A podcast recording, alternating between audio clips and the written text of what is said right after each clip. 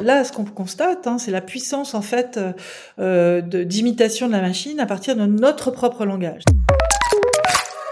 Bonjour Laurence de Villers. Bonjour Jérôme. Vous êtes spécialiste de l'informatique appliquée aux sciences sociales. Vous êtes euh, professeur à la Sorbonne, chercheuse au CNRS, auteur de plusieurs ouvrages, notamment euh, Les robots émotionnels et Des robots et des hommes. Alors, ChatGPT, les IA génératives, on ne parle que de ça depuis plusieurs semaines. Euh, on ne sait pas forcément trop où ça va, mais là, on voit quand même des choses se dessiner. Est-ce qu'on peut dire que la, la recherche et l'interaction avec le web est en pleine révolution? Oui, on voit apparaître des nouveaux outils pour le grand public. Pour la recherche, en fait, c'est une continuité. On travaille sur ces modèles génératifs à partir d'énormes corpus de données depuis 2017 euh, à peu près. Hein. Et euh, Lambda, par exemple, de Google, c'est un premier système qui euh, permettait de générer une sorte de pseudo-conversation puisque euh, c'est ce qu'on appelle un perroquet euh, stochastique, c'est en fait une machine mécanique qui va générer quelque chose, et puis il y a une part de hasard dans tout ça. Et donc la réponse qui est donnée, elle est en langage proche d'une imitation du langage humain, mais elle est absolument sans pensée, sans intention. Effectivement, du coup, c'est assez bluffant et assez choquant aussi ce qu'elle peut raconter parce que ça peut être tout à fait n'importe quoi.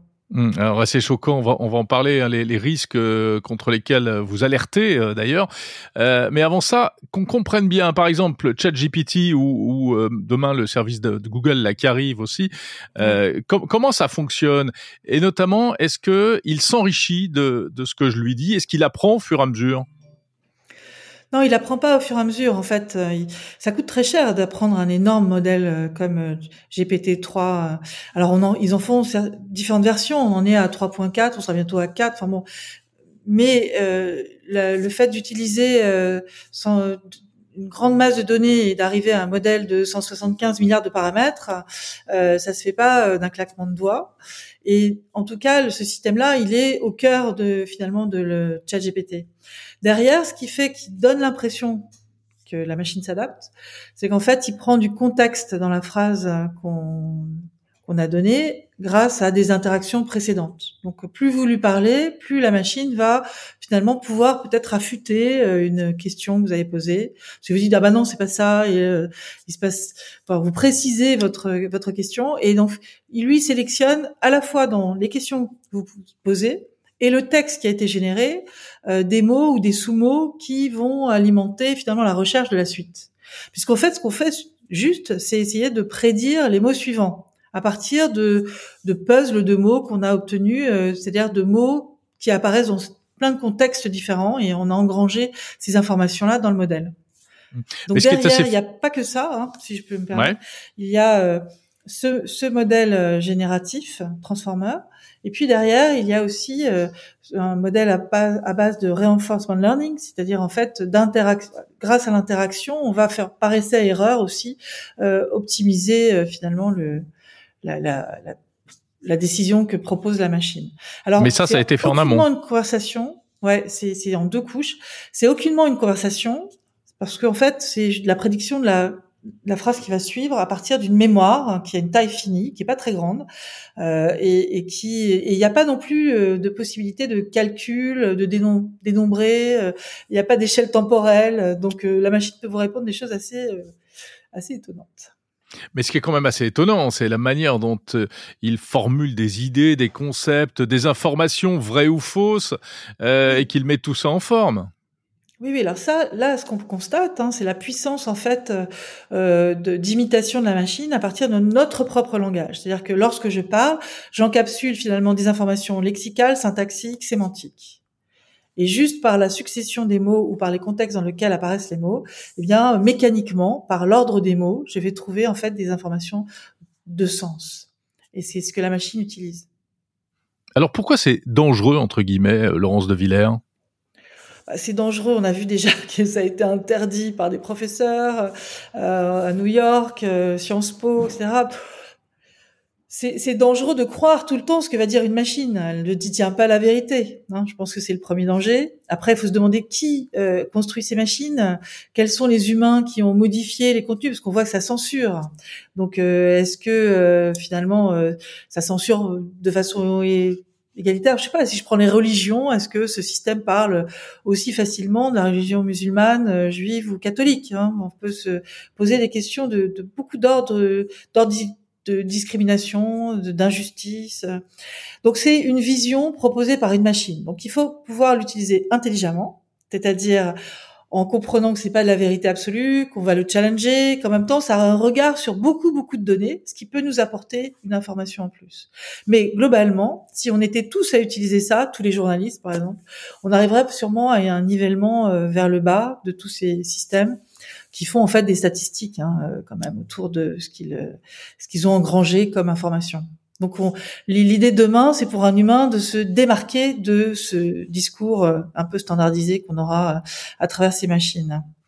Est-ce qu'il faudrait euh, l'utiliser d'une manière particulière, euh, en prenant des, des, des, précautions, ou est-ce que euh, il faudrait souhaiter des modifications d'ores et déjà, ou simplement compter sur l'amélioration et de se dire que de toute façon demain il y aura une version plus puissante qui sera encore mieux?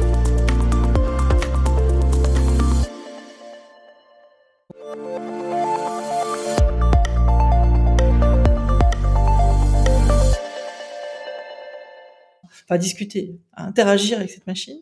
Mais en même temps, on a le loisir de voir euh, toutes les tout ce qui va pas. Hein. Et, du coup, je pense qu'il faut il faut vraiment euh, absolument euh, former, éduquer sur les limites de ces systèmes avec le système qui n'est pas meilleur, hein, qui est, qui est celui qu'on utilise en ce moment.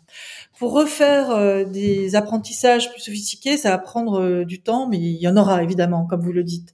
Et donc, il y en aura dans la société pour différents sujets. Donc, il faut être aguerri hein, à l'utilisation de ces et se dire qu'à chaque fois, en fait, même si c'est une aide pour une rédaction de quoi que ce soit, euh, cette machine fait vraiment fondamentalement des erreurs terribles qui peuvent, pour un lycéen, lui apporter zéro parce qu'on va se rendre compte que c'est aberrant.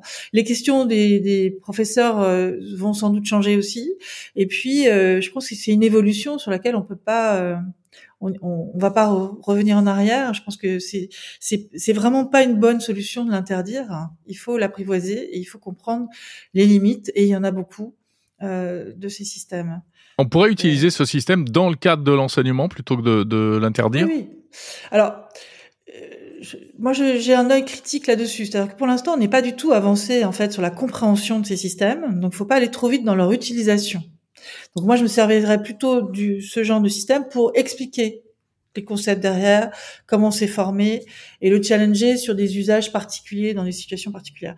Et là, l'école a, a, son rôle à jouer. Maintenant que demain euh, tout le monde l'utilise pour différentes tâches, ben, à condition qu'on ait passé cette étape de démystification de, de ces machines, qui de toute façon resteront avec des inconnus. C'est ça qu'il faut comprendre. On n'arrivera pas à faire du 100% transparent.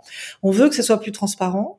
Donc on pousse les industriels à être plus transparents. On voudrait que ça soit normé, c'est-à-dire que s'il y a des censures, ça soit ça suive des règles éthiques consensuelles. Hein. Il y a des comités d'éthique qui puissent auditer les machines pour vérifier qu'elles disent pas totalement n'importe quoi et puis que de toute façon comme il y aura euh, une partie comme ça de euh, de de, de, de, de créativité de la machine, je dirais, qui va dans des possibles qu'on n'avait pas imaginés, eh bien, euh, il faut il faut là être aguerri, savoir que c'est mécanique quelque part, hein, enfin mécanique dans le sens où ça s'enchaîne euh, par euh, analyse et calcul, et que c'est à nous de tirer parti de la nouveauté, de la créativité, de l'imagination qu'il y a derrière. Alors OpenAI, Microsoft, Google, bon, tout ça, ce sont des plateformes et des outils américains. On n'a pas d'outils équivalents en France. Si, si, on, on est euh, très alerté sur ces sujets depuis longtemps et très fort d'ailleurs en traitement automatique de la langue, qui est un peu l'objectif du laboratoire dans lequel je suis et d'autres laboratoires en France. Euh, donc il y a eu un grand projet qui s'appelle le projet Bloom, qui était de justement construire un, une sorte de euh, chat GPT euh, européen ou français. Et euh, en tout cas, il parle 36 langues. il est 36 ou plus. Vous regarderez sur Internet, on en parle beaucoup. Peut-être que c'est moins connu par le grand public, mais il existe. Il a 160 76 milliards de paramètres, ce système. Il a été euh, entraîné à partir d'énormément de, corpus de données.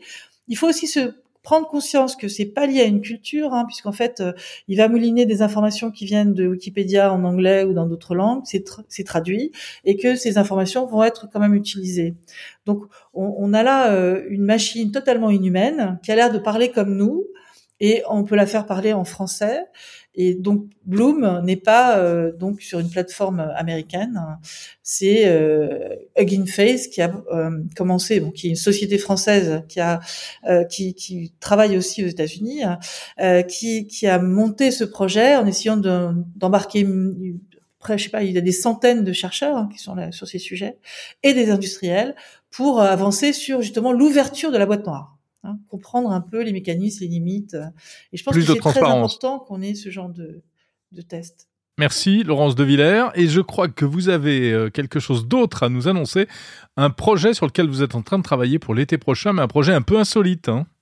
Comme tout le monde s'amuse à jouer avec ce chat GPT, nous sommes mmh. trois chercheurs à avoir écrit une pièce de théâtre qui sera joué à Avignon, qu'on monte pour Avignon cette année, donc en juillet, au Grenier à Sel, qui est un site qui fait sciences et arts, et euh, pour lequel on a euh, euh, des acteurs en train de s'entraîner, une réalisatrice, enfin une metteuse en scène, des décors, et les trois chercheurs, c'est Serge Abitboul, Gilles Dowek et moi-même.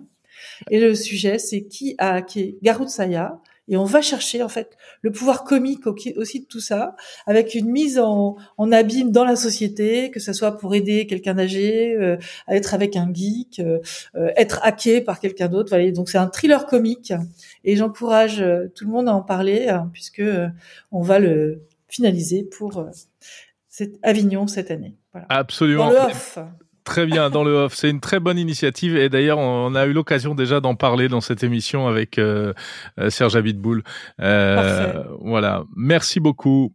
Merci. Super. Bah, rendez-vous cet été à Avignon alors. Merci Laurence de Villers.